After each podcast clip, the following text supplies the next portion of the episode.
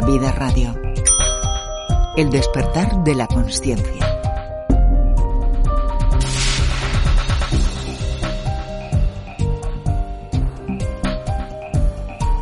Saludos cordiales, queridísimas partículas divinas, y también damos la bienvenida a los oyentes de Radio 21 Sierra Oeste de Madrid en los diales 107.5, 107.8 y 107.9. Os presentamos el podcast 266 de Mágica Vida Radio. Comenzaremos hablando con Ana Belén Santiago, directora artística del Teatro del Barrio, un proyecto de teatro diferente en pleno barrio de Lavapiés con el propósito de hacer de este mundo un lugar mejor, que como bien sabéis quienes nos conocéis es nuestra humilde intención.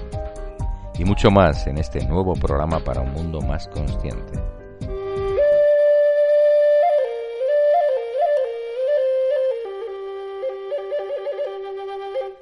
Hace unos días me comentaba mi buen amigo Fernando Cabrillo, tomando un aperitivo de lunes, que recordaba algo que le contaba su tío. Allá por los años sesenta del siglo pasado y de viaje por las maravillosas tierras de Colombia, se encontraron en el camino con un hombre mayor que aparentemente estaba apesadumbrado a la orilla de un camino. Le preguntaron si se encontraba bien y les respondió que simplemente estaba tristeando. Qué bonito, ¿nos parece?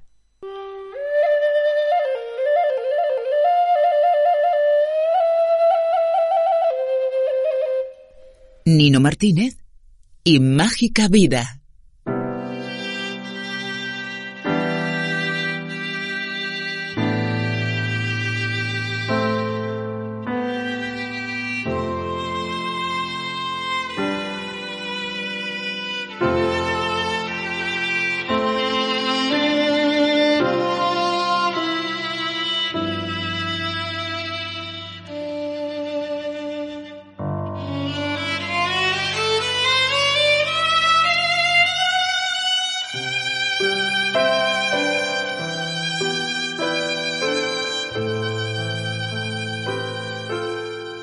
Nos acompaña Ana Belén Santiago, directora artística del Teatro del Barrio, un proyecto teatral y político diferente. Bienvenida a Mágica Vida, Ana. Hola, muy buenos días, encantada de estar aquí. Gracias, Nino, por invitarme. Gracias a ti, de verdad, un placer tener, teneros aquí a, a, la gente del Teatro del Barrio. Bueno, ¿cómo nace Teatro del Barrio y con qué propósitos nace? Pues eh, bueno, me encanta que, me hables en plural porque sí que me gusta pensar que, conmigo están las 600 socias que componen el Teatro del Barrio y, bueno, y no, sabría decirte millares de, de artistas que son eh, convocadas, invitadas a estar en nuestro escenario, ¿no? Entonces sí que me, sí que me gusta pensar siempre en plurales. Pues el Teatro del Barrio nace en diciembre de 2013 y nace un poquito en ese Madrid que ahora nos cuesta un poco recordar, ¿no? que, que tenía todavía el, el, el sonido o, o, la energía de las asambleas ¿no? del 15M, un momento en el que, en el que bueno, había una, un reenamoramiento quiero pensar, o, así lo interpreto hoy, de, lo político, ¿no? De, un, concepto de lo político eh, más luminoso que, tendría que ver no, no con esa eh, política profesional que nos va decepcionando permanentemente, ¿no? Como ciudadanas, sino, sino como, como, esa área en la que nos ponemos a reflexionar sobre cómo, cómo, estamos en común, qué tensiones y conflictos nos atraviesan y que, sobre todo, nos ponemos a imaginar cómo queremos estar en común, ¿no? Entonces nace en ese 2013 con esa energía y un poco bajo la intuición y casi te diría deseo de Alberto San Juan, que es como la figura eh, pública que, que, lo, que lo capitanea, pero, pero eran varias personas más también vinculadas a la economía social, a, a la, al consumo sostenible, a la arquitectura sostenible, bueno, un grupo de, de gente que, que, le rodeaba y un grupo también artístico, ¿no? Amigos y amigas de, de Alberto. Que, que, que, le siguen y le ayudan de manera indispensable, él solo no, no hubiera podido hacerlo, a crear un espacio teatral eh, que, que, recuperara y de alguna manera revisara el concepto de teatro político, ¿no? Fuese un lugar de activismo ilusionante y un, lugar que convocara a, lo que eh, el tejido artístico de lo escénico, la, las creadoras y creadores escénicos, pues tienen que compartir con nosotras sobre, sobre esto que llamamos teatro político, teatro social, ¿no? Cómo, cómo nos va en estos momentos, así como sociedad, y, qué cuestiones tenemos pendientes y cómo, cómo podríamos construir en común un futuro para, para, y es muy bonita esta definición, para una buena vida, ¿no? Es, es como, como nuestro propósito o, el origen de nuestra convocatoria, ¿no?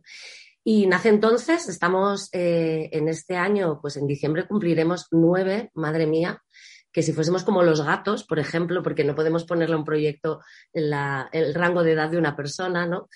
Pues bueno, ya estaríamos en una edad adulta, ¿no? Es, ya, ya, somos eh, eh, señores y señoras mayores y, y podemos decir que en este tiempo complejo, incierto, pues seguimos, seguimos vivas con, ganas de, responder a los desafíos de, este tiempo y de, de seguir convocando para esa buena vida, claro. ¿Qué medios utilizáis para llevar a cabo este proyecto tan, tan interesante, ¿no? Tan necesario. pues sí, yo quiero pensar que lo es, ¿no? Pues eh, recurrimos a las artes escénicas, que son el teatro, la danza, la performance, la música, eh, recurrimos también, bueno, eso es nuestra programación artística que va de miércoles a domingo y ahora ya también programamos los lunes. Em, y recurrimos también al conocimiento. Estamos ahora mismo revisando la Universidad del Barrio, que fue uno de nuestros emblemas, ¿no? Sucedía todos los lunes, pero por la pandemia quedó un poco como cortocircuitado y nos está costando cogerle el pulso, de manera que estamos Mm, recibiendo esta situación como una oportunidad para repensarla. Eh, la Universidad del Barrio tenía como dos itinerarios, uno de economía y otro de historia, y se invitaba a personas que, saben mucho sobre los discursos no académicos, no hegemónicos de, estas dos áreas, ¿no? Bueno, el martes que viene, concretamente, tenemos una reunión de una comisión de socias para, ver cómo, cómo, volvemos a dibujarla, ¿no? ¿Qué, qué respuestas tiene que dar, qué, qué conocimiento o cómo se, podemos compartir conocimiento en, ahora, ¿no? Que sea pertinente, que sea útil. Eh, lo hacemos también a través del activismo y entonces abrimos los martes eh, nuestro escenario y, nuestro altavoz a, organizaciones constituidas o no, movimientos eh, o personas independientes que, que necesitan pues compartir o denunciar un hecho y esos son nuestros martes vecinales, que lo comisaría una comisión también de socias. Luego podemos hablar de cómo nos organizamos. Em, y, que, y que, bueno, que forma parte de nuestro ADN más, más, digamos, puramente político, más activista, ¿no? Es un lugar de, de denuncia y también de reflexión.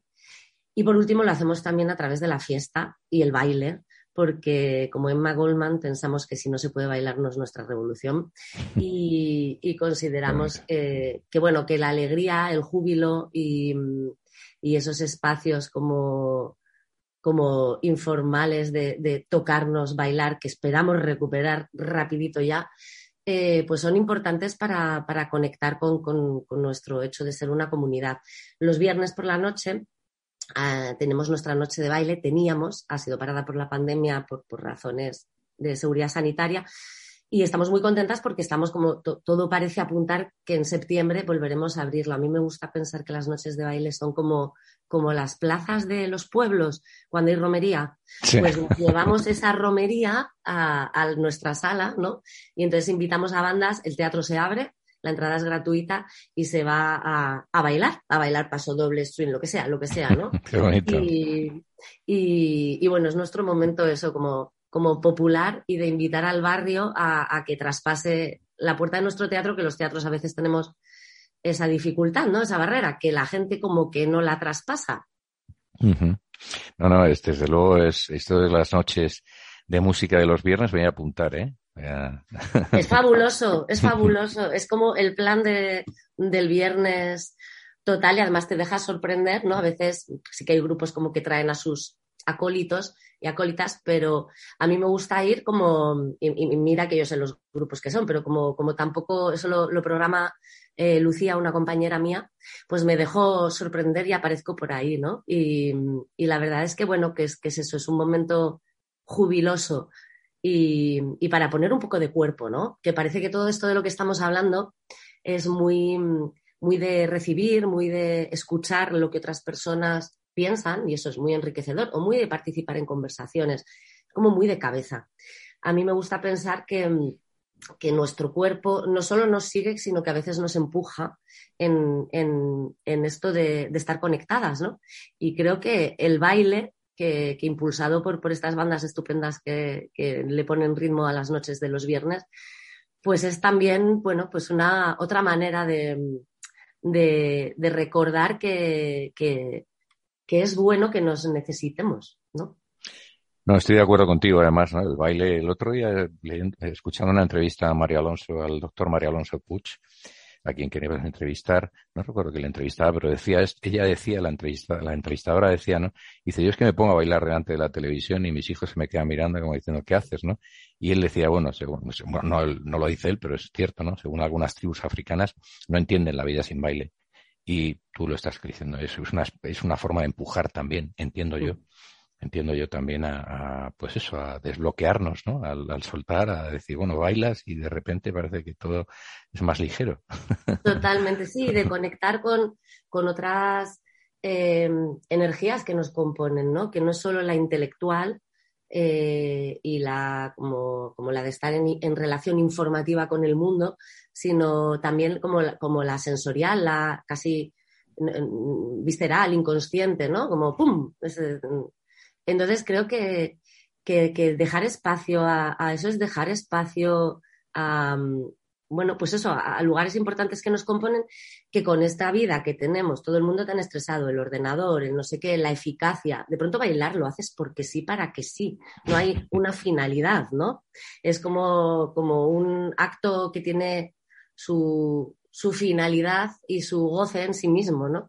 Y de pronto recordar que podemos hacer ese tipo de cosas inútiles, ¿no? Entre comillas, eh, bueno, creo que, que, recuerda cierto sentido de la vida, ¿no? La utilidad es un sentido capitalista, productivo, no, un sentido de la vida en sí mismo, ¿no? Entonces, bueno, yo sí que, sí que lo defiendo y, creo, contándome lo que me has contado, me acabo de dar cuenta de que hace mucho que no bailo ni delante de la tele ni en mi casa. Y creo que en cuanto acabemos, me voy a echar un baile.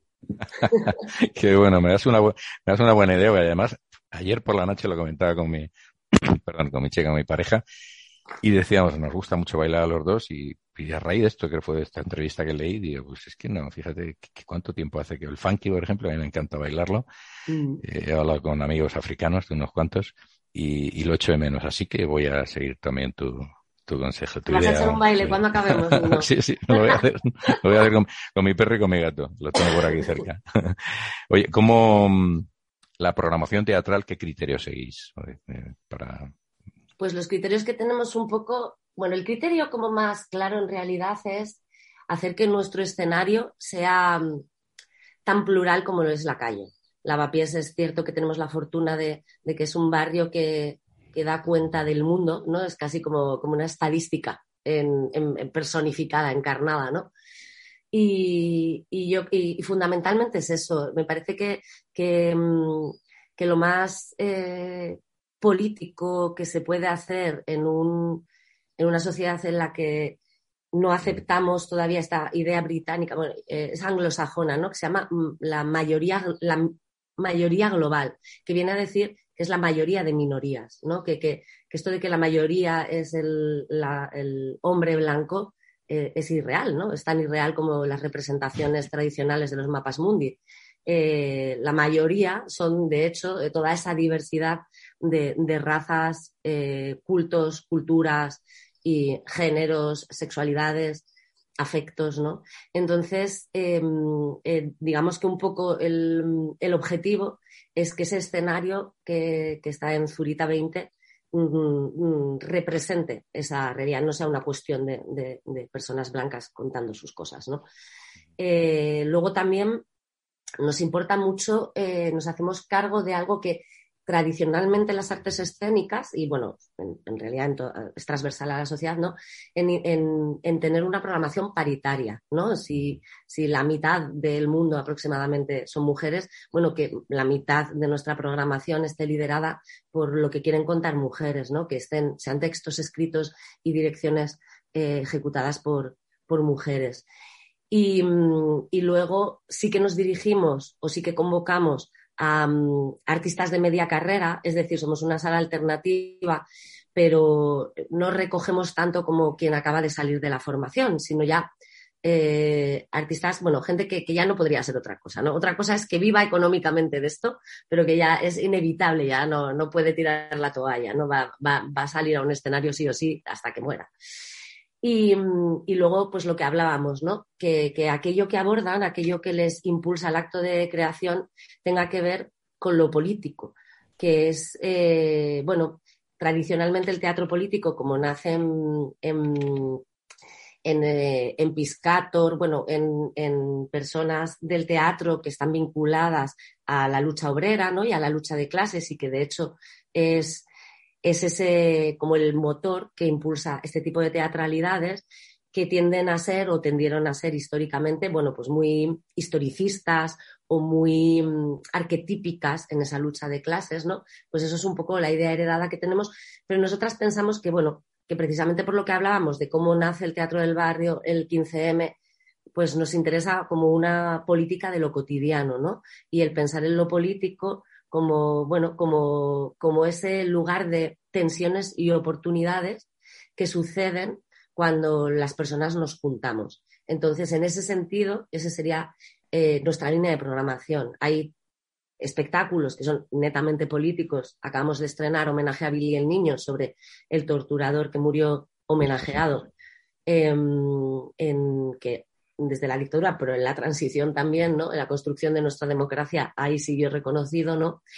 Eh, que eso sería como un poco como la obviedad política, ¿no? Pero también tenemos otras aperturas o miradas que yo considero profundamente políticas como, como otra de nuestras producciones, Los que hablan, protagonizada por Malena Alterio y Luis Bermejo, que está en un, en una, en un lenguaje mucho más filosófico, mucho más artístico, abstracto, digamos, ¿no? Pero que habla sobre, sobre cómo la palabra construye mundos y cómo comunicarse es un, un, desafío que no, no, no sabemos si, si, realmente superamos, ¿no?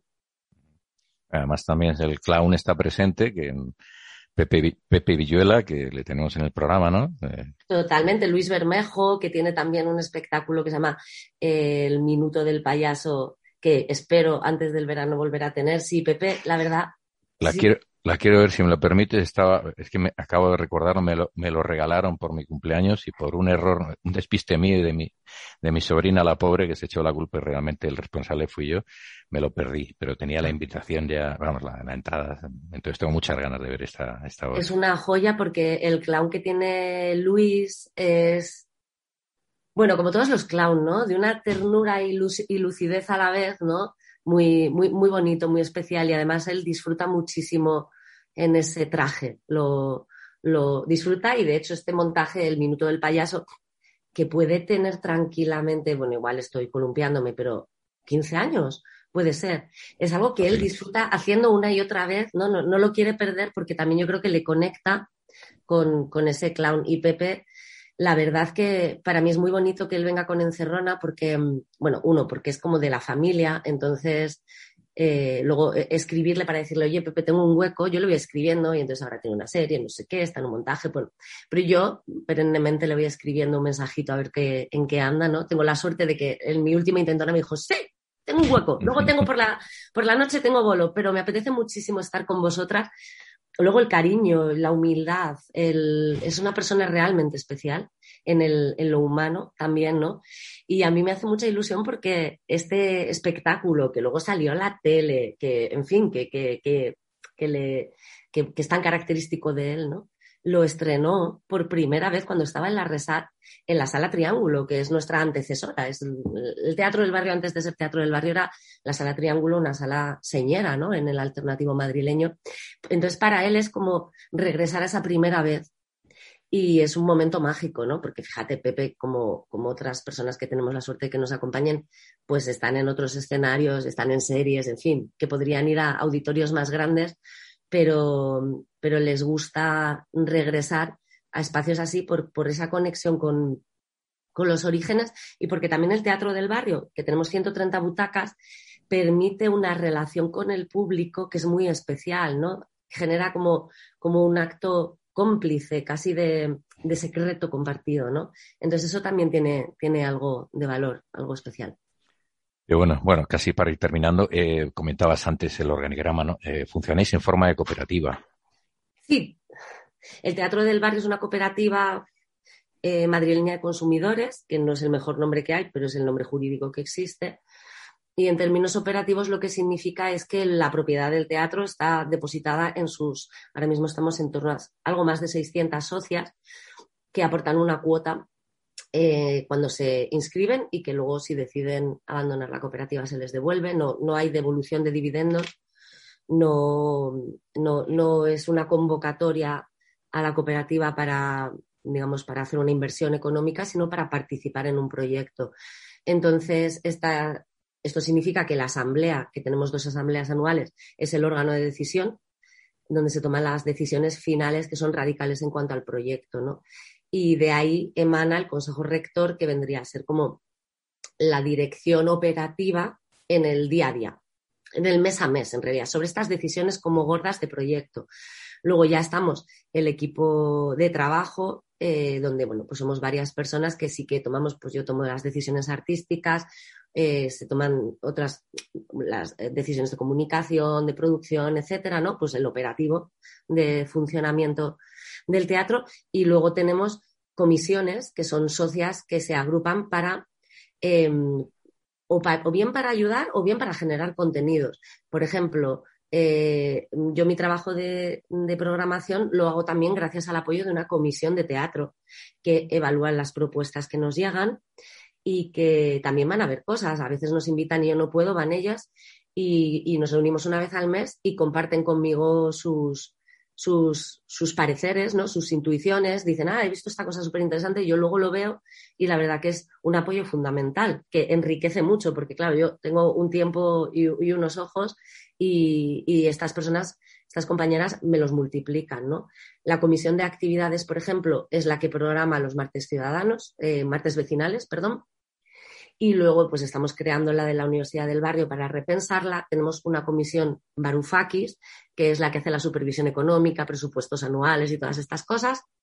Y tenemos una maravillosa comisión de comunidad, que es la que un poco cuida de la comunidad de socias y, hace y lleva a cabo, organiza las asambleas, pero también hace como excursiones. Nos vamos de excursión el, el día 2 a Rascafría, hacer excursiones de senderismo, excursiones por la ciudad sobre el Madrid de la Guerra Civil, en fin, es como un, bueno, es un, mecanismo de, participación, de acompañamiento, de apoyo y de, y de eso, de, vivir, eh, de multiplicar nuestras miradas, que por lo tanto son nuestras inteligencias y sensibilidades, y de, y de luego generar espacios, pues eso, como lo de la noche de baile, ¿no? Pues también generamos otros espacios de encuentro que no están vinculados a lo laboral, sino a la experiencia de, encontrarnos y conocernos, ¿no?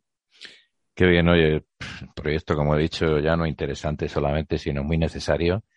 Recuérdanos, por favor, la página web donde se puede ver más información, la programación que tenéis. Mm. Pues se puede ver la ingente programación que manejamos, que yo creo que es toda maravillosa, pero claro, que voy a decir yo, en teatrodelbarrio.com y estamos, nada, en el corazón de, Madrid y de Lavapiés, en una eh, dura cuesta, pero merece la pena subirla. También se puede bajar desde Antón Martín, se sube desde, desde el metro de Lavapiés y, y bueno, en un barrio que, que nos, nos obliga, y de, lo, de ello estamos muy agradecidas, a, no, a no perder nuestro propósito, ¿no? A, no, a no olvidarnos de que, de que es sobre, sobre el, estar en común y, y sobre lo diversas que, somos, sobre lo que queremos hablar. Sobre todo, también, si me lo permites, ¿no? la idea cambiar el concepto de política, ¿no? Que es lo que, por lo que estabas diciendo antes, pretendéis también ofrecer, ofrecer un, Recogemos desde el activismo y los martes ciudadanos eh, vecinales, es que los acaban de cambiar de nombre por, por, el partido, ¿no? Vecinales mola mucho más y se me atasca. Pero desde ahí está como, digamos, un activismo político puro que no abandonamos, porque eso hay que hacerle, hay que seguir haciendo política, política clásica, sindicalismo, manifestaciones, hay que seguir siendo crítica, hay que seguir eh, participando desde ese lugar, ¿no? Pero también desde una visión de verdad de, yo lo llamo política cotidiana. Eh, es decir, mm, que nada, nada de ninguna de las personas con las que me cruce me sea ajena, ¿no? Eh, y, tener esa mirada que ahora es tan difícil, porque como que cuando vamos, vamos de un sitio a otro y vamos con la velocidad, vamos con la pantalla, vamos con la llamada, con, la prisa. Y de pronto, bueno, pues, pues ser capaces de, de, ser conscientes de las personas que nos cruzamos y en qué, en que están atravesadas en este momento y que eso no nos sea ajeno, ¿no? Completamente, estoy contigo, completamente de acuerdo. Que sea como ocurre en los pueblos, yo siempre digo que, que sería muy bonito ir por la calle saludando a todo el mundo, quizás una locura, ¿no? Que en una ciudad como Madrid puede ser, pero bueno, pero bueno, por lo menos hacer el propósito. Como decimos en Tai Chi, no es la intención, sí, no es el esfuerzo, es la intención, no el esfuerzo, perdón. en fin, que muchísimas gracias. Gracias a Paloma Fidalgo, que nos ha puesto en contacto. Es un encanto, muy amable. Y enhorabuena por el proyecto que, que, que se originó en su día y que estáis continuando vosotras. Muchas gracias, de verdad. Muchas gracias a ti, Nino. Gracias. Un placer. Igualmente. Nos vemos y en lo que podamos serviros, aquí nos tenéis. Mágica Vida, un programa dirigido y presentado por Nino Martínez.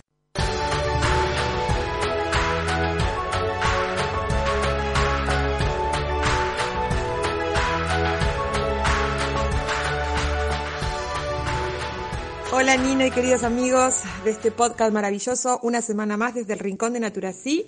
Recordarles sobre todo en esta época del año nos tenemos que cuidar del sol porque pasamos más días eh, fuera de casa y organizando las vacaciones, así que en Naturací tenemos una amplia variedad de solares certificados ecológicos. Es muy importante leer las etiquetas y los ingredientes INSI que traen, sobre todo buscar factores de protección alta y fórmulas que sean líquidas, fáciles de extender, hidratantes, que sean resistentes al agua. Tenemos para los más pequeños los factores altos de 50 y para toda la familia muchas variedades. Recordar que nos protegemos del sol sin dañar nuestra salud, porque nuestra piel come y por supuesto sin dañar el agua de los océanos. Nino, pasar por Naturasí, que nuestro personal encantado os explicará todos los solares que tenemos y cuál se adapta mejor a nuestra piel. Un beso grande y hasta la próxima semana. Gracias una vez más, querida Carolina Davico. Gracias también a supermercados ecológicos Naturas y que llevan más de 20 años ofreciéndonos en España una gran variedad de productos ecológicos certificados y a la vanguardia del mundo vivo en más de seis países. Sus tiendas en Madrid, calle Guzmán el Bueno, 28, teléfono 689484112, correo electrónico madrid 2 con número arroba naturasi.es y calle Dr. Fleming 1, teléfono 686-95-6887. Correo electrónico madrid 1 con número arroba naturasi.es. Si lo deseas, te llevan tu pedido a casa gratis a partir de 60 euros. Y como socios de Mágica Vida tenéis un 5% de descuento. Página web naturasi.es. Supermercados ecológicos Naturasi. Bio por vocación. Desde Mágica Vida sabemos que sin ti no sería posible seguir ofreciendo información independiente y libre para un mundo más consciente. Por eso queremos pedir tu ayuda para nuestro proyecto. Tu proyecto. Puedes hacerte socio del programa con una aportación económica, mensual o anual, o de forma puntual. Además, una parte de esta ayuda irá dirigida a diferentes proyectos sociales, humanitarios y solidarios y tendrás interesantes descuentos y promociones en centros de terapias, supermercados y tiendas ecológicas y naturales, herbolarios, librerías y tiendas especializadas, restaurantes saludables, cines, teatros y mucho más. Toda la información en www.magicavidaradio.com. Un mundo mejor es posible. ¿Te animas?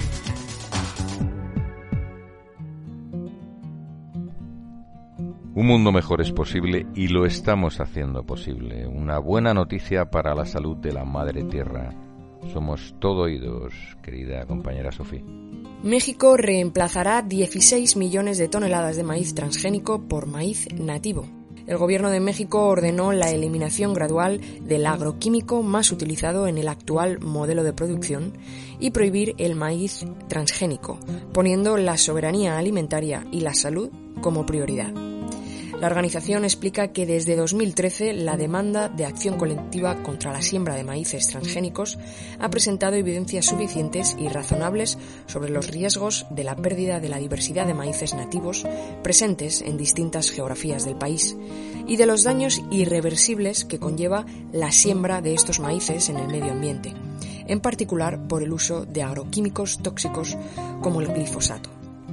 Debemos resaltar que México es considerado el centro de origen, de domesticación y de diversificación de 59 razas de maíz y de otros cultivos, entre ellos el chile, el frijol, la calabaza, la vainilla, el algodón, el aguacate, cacao y el amaranto.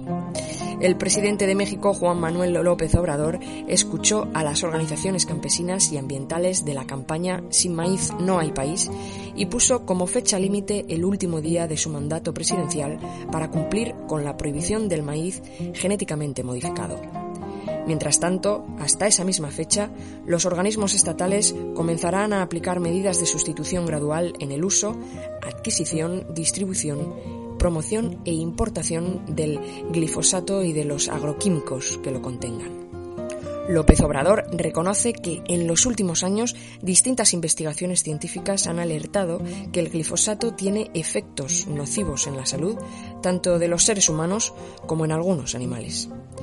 Según el Consejo Nacional de Ciencia y Tecnología, mexicano en el organismo del glifosato se absorbe fácilmente por vía oral, tracto digestivo y en baja medida por vía cutánea. Hace cinco años, la Organización Mundial de la Salud puso al glifosato en su lista de probables cancerígenos, algo que una revisión posterior consideró poco probable. Es preciso mencionar que en la agricultura el verdadero progreso son las técnicas agrícolas sostenibles, la agricultura ecológica, la protección de la agrobiodiversidad, conservación de la fertilidad del suelo, el desarrollo de modelos locales basados en las variedades tradicionales y los agroecosistemas. Nos unimos a esta campaña de Greenpeace y a cualquier campaña que proteja a los animales. La ganadería industrial está devorando el planeta y las macrogranjas son la cara más cruel y sucia de este negocio. Su modelo de producción se basa en una sencilla premisa, alimentar y utilizar a los animales lo más rápidamente posible y bajo cualquier condición para maximizar los beneficios. Y en España lo hacemos con una eficacia siniestra.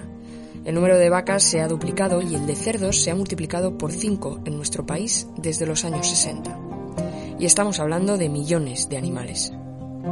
Pero no les basta con eso, y estas corporaciones quieren seguir expandiéndose. Valle de Odieta, la empresa detrás de la explotación de 5.000 vacas en Caparroso, Navarra, ha proyectado una mayor en Noviercas, Soria, para 23.520 animales. Sería la más grande de Europa. No queremos este modelo que pone en riesgo al planeta, a las personas y a los animales, firma y pide que no se permitan más estas macrogranjas.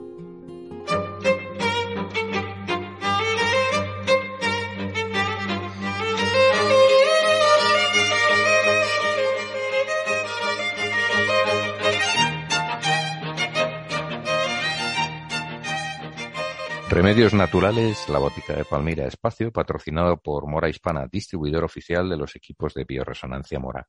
En el espacio de hoy nos acompaña nuevamente nuestra querida amiga Esther Cantero, naturópata especializada en alimentación saludable, y muy buena en su profesión, por cierto. Nos hablará de la bacteria Helicobacter pylori y qué remedios naturales podemos utilizar para combatir los efectos producidos en nuestro organismo. Bienvenida a Mágica Vida, Esther. Buenos días, Nino. Muchas gracias. Muchas gracias por volver a invitarme. Es un placer estar aquí con vosotros. El placer es nuestro de tenerte de nuevo aquí en, nuestro programa, nuestro modesto podcast. Bueno, ¿qué es el Helicobacter pylori o la Helicobacter pylori? Es una bacteria. Bueno, pues eh, es una bacteria, efectivamente, pero es una bacteria que, como otros muchos virus, hongos, eh, conviven con nosotros desde que somos humanidad. Es una bacteria muy antigua, eh, que bueno, se han encontrado incluso momias que ya tenían esta bacteria. Lo que ocurre es que ahora se ha hecho como más prevalente y se habla más de ella, pues porque ha empezado a dar síntomas serios en la población. Síntomas sobre todo a nivel digestivo, en concreto en la mucosa del estómago. Eh, todo esto tiene que ver con nuestro estilo de vida actual, sobre todo el, estilo de vida que se vive en las eh, ciudades eh, occidentalizadas, donde la microbiota, que es ese órgano que tenemos todos con bacterias beneficiosas de las que nos protegen, albergado en nuestro aparato digestivo, pues pierde ese equilibrio y bacterias, digamos, como el helicobacter u otros hongos, como puede ser la candia y esos, pues digamos que se hacen fuertes y se hacen agresivos y producen, producen malestares y pueden producir enfermedades serias, en concreto el Helicobacter, enfermedades muy serias, porque si avanza el deterioro de la mucosa digestiva, pues puede llegar incluso hasta un cáncer gástrico. ¿Y qué, qué, síntomas o qué produce realmente los síntomas... la proliferación de esta bacteria? Los síntomas todos eh, tienen que ver con, la, alteración de la mucosa digestiva. Eh, fundamentalmente, pues los compatibles con una gastritis, es decir, eh, inflamación abdominal, gases, gases, hay un síntoma muy, muy característico que los gases son en forma de eructos. Normalmente las personas que tienen helicobacter, los gases no los expulsan por el ano, sino son en forma de eructos y es, un síntoma que a mí, cuando veo a la gente que me dice, yo es que eructo mucho, mm, mm, vamos a mirarlo. Em, a veces también acidez, bueno, y luego muchos problemas con, con la alimentación, muchos, o sea, no es que le siente mal un picante, es que ya les empieza a sentar mal mm, muchos, muchos alimentos. Fundamentalmente síntomas digestivos, digestiones pesadas, lentas, pero vamos, los más, los más mm, notables son la inflamación y, eh, abdominal, ¿sabes? Que se sienten con el, abdomen más inflamado y los gases. Es de, es de lo más mm, común. Y se asocia directamente con la úlcera, ¿no? las úlceras. Eh, si no, si avanza la enfermedad, claro, date cuenta que lo que va haciendo es minando la, mucosa del estómago. La va erosionando, la va. Eh, bueno, y claro, empiezas por una gastritis y acabas con úlceras, con heridas en la mucosa del estómago, efectivamente. ¿Qué, sí. ¿Qué puede producir úlcera gástrica o también duodenal? Sí, sí, no, no, fundamentalmente es a través a, la mucosa de lo que es el saco del estómago. Pero bueno, eh, ahí el, helicobacter, digamos que mm, a veces uno no sabe hasta dónde puede llegar. por eso hay que atender a los síntomas, es súper importante. ¿eh? Lo que pasa es que como estamos muy acostumbrados a, tenemos acidez, nos tomamos un, antiácido, tenemos que, por cierto, eso de las cosas que, también hace que el helicobacter eh, se haga dueño. O sea, si alteramos eh, el pH del estómago, tomando antiácidos y cosas de estas, pues se hace más fuerte porque le encanta eh, un medio más básico, ¿sabes? Al, al Helicobacter en el estómago. Matar moscas a cañonazos, como suele decirse. Sí, ese es el, la siguiente cuestión sobre esto, que la terapéutica que existe desde que se, cubrió, se descubrió que esta bacteria era el origen de, pues esto, de gastritis de estas crónicas, úlceras digestivas y, el consecuente cáncer eh, digestivo si no se trata, pues la terapéutica que se abordó fue a través de antibióticos potentes, como es una bacteria, potentes antibióticos, hasta tres de forma simultánea, pero que se paga una alta factura por esa terapéutica. Y es lo que, bueno, creo que debemos de hablar hoy aquí. El, ¿Qué se puede hacer para revertir esto? Producido, por cierto, los daños producidos por los antibióticos, que no digo, no vamos a decir que no sean efectivos en muchos casos, pero ¿qué se puede hacer para revertir estos daños? Bueno, pues restablecer el equilibrio de la microbiota es fundamental. Eh, es que yo, como siempre digo, hasta que no entendamos que el origen de esta enfermedad y de otras muchas está en nuestro intestino, eh, vamos a dejar la, eh, la, salud siempre coja. mm, ponemos, matamos, como dices tú, moscas a cañonazos con potentes antibióticos, pero causamos otros, mm, otros daños y a las personas luego les hablan de intolerancias alimentarias, ahora es alérgico a este alimento, ahora eh, tienes un colon irritable, ahora eres alérgico a, una sustancia X, ahora tienes una dermatitis.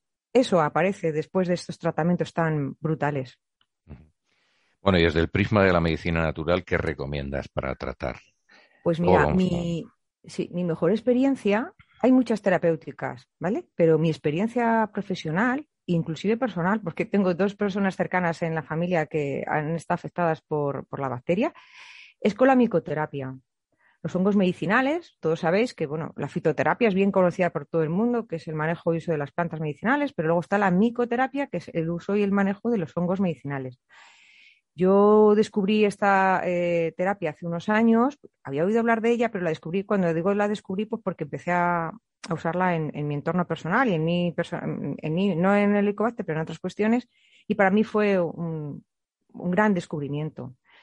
Em, los hongos eh, medicinales eh, también son, son terapias muy antiguas de las medicinas orientales y bueno, todos conocéis el hongo reishi, que es muy conocido, que le llaman el hongo de la eterna juventud, y para mí fue eso. Y en, la, en, la, en el Helicobacter, la verdad es que me, me, da muchas alegrías en consulta con las personas.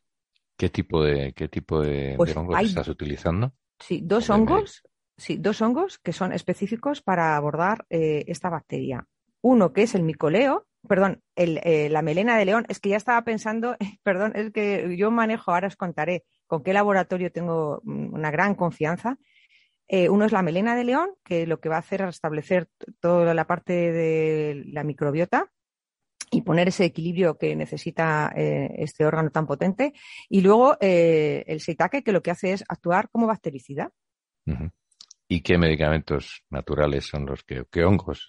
hongos, ¿Qué pues Pues yo conocí hace años a, a, IFAS da Terra, que es un laboratorio gallego español que ellos, como dicen, em, eh, la, naturaleza hecha ciencia. Y eso es para mí lo más importante de IFAS da Terra. Son un laboratorio que invierten en I+D y que es de lo más serio que yo encuentro por todo lo que aportan a los profesionales y a los terapeutas eh, de, su, de, sus, eh, de sus principios activos. En este caso, de, los principios activos de la, de la terapia micológica.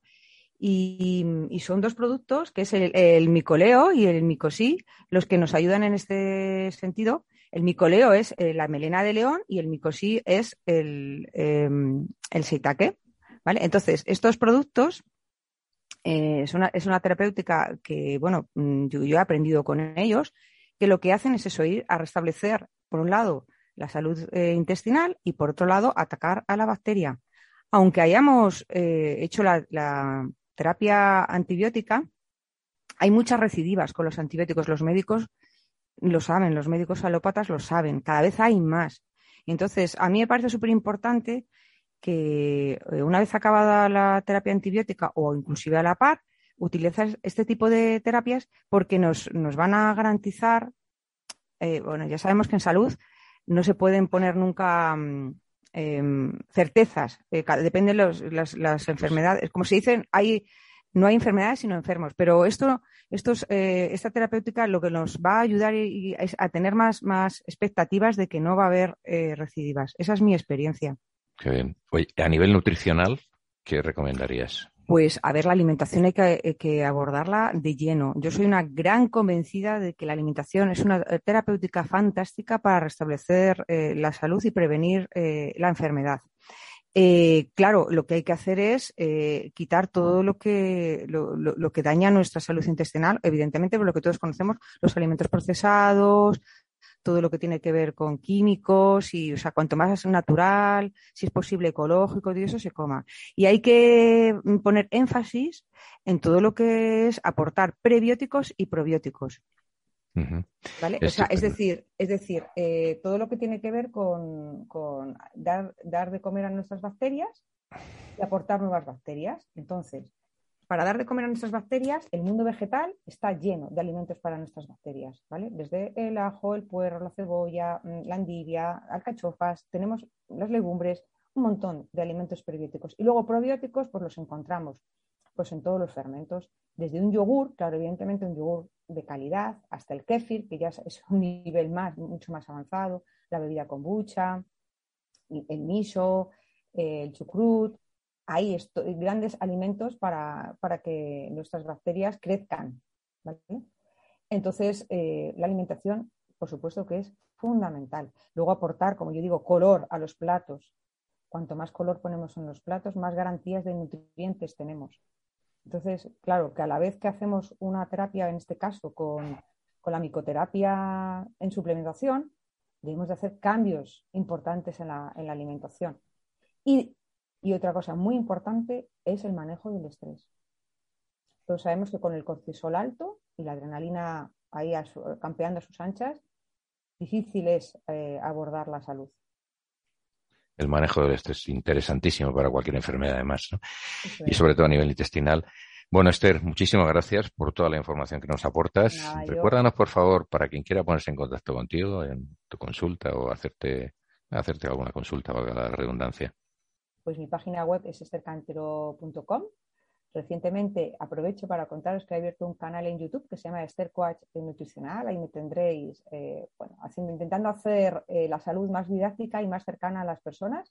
Y bueno, también estoy en, Instagram y en Facebook tengo un grupo para mujeres. Bueno, yo mi objetivo es divulgar eh, la vida saludable y ahí me encontraréis. Me consta. Muchísimas gracias. Un abrazo muy grande. un, abrazo, un abrazo para ti y para Mágica Viva Radio. Y aprovecho para deciros que hacéis una gran labor y que todos soñamos como, como, como soñáis vosotros con un mundo mejor y Mágica Viva Radio contribuye a ello. Vida, que se te escapa viva, vida radio. Vida, vida radio, perdón. Vida radio. Viva también suena muy bien. Muchas gracias, un abrazo grande, Esther. Hasta luego. Bioresonancia Mora. Info arroba mora guion medio bioresonancia.com. Teléfono 978 60 15 01. Mandala Ediciones nos ofrece libros, música y vídeos para la difusión de la medicina natural, la ecología y el crecimiento personal. Mandala Ediciones. mandalaediciones.com. Teléfono 91 755 38 77. Ir a Tilín Telón, que es un teatro de diversión. Teatro Café Tilín Telón para niñas y niños en el mes de abril. Danza para bebés los viernes por la tarde, magia y clown los sábados, títeres los domingos, conciertos para los menos peques, talleres, cuentacuentos y todo ello acompañado de café, deliciosas infusiones, dulces, ricas tostas, zumos, bebidas refrescantes y mucho más. tilintelon.com. ¿Te apuntas a la diversión? No os perdáis Tilintelón, que mola mogollón.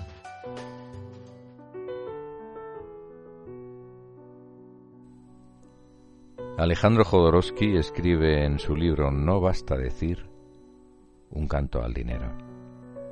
He aquí algunos de sus versos. El dinero es como el Buda, si no trabajas, no lo obtienes. Si detienes su fluir, desaparece. Solo es tuyo cuando está entre tus manos, pero esas manos no son tuyas. Si lo sueltas, deja de ser tu amo. El dinero da la luz a quien lo emplea para abrir la flor del mundo y aniquila a quien se endiosa confundiendo a la riqueza con el alma. El dinero es como la sangre, da la vida si circula. El dinero es como el Cristo, te bendices y lo compartes. El dinero es como la mujer, se te entrega si lo amas. Debemos limpiarlo de la codicia hasta dejarlo invisible como un diamante. No hay diferencia entre el dinero y la conciencia. No hay diferencia entre la conciencia y la muerte. No hay diferencia entre la muerte y la riqueza. Hasta aquí el podcast 266 de Mágica Vida Radio. Gracias a todas y a todos por hacerlo posible. Que el fluir del dinero os acompañe. Mágica Vida. Nino Martínez.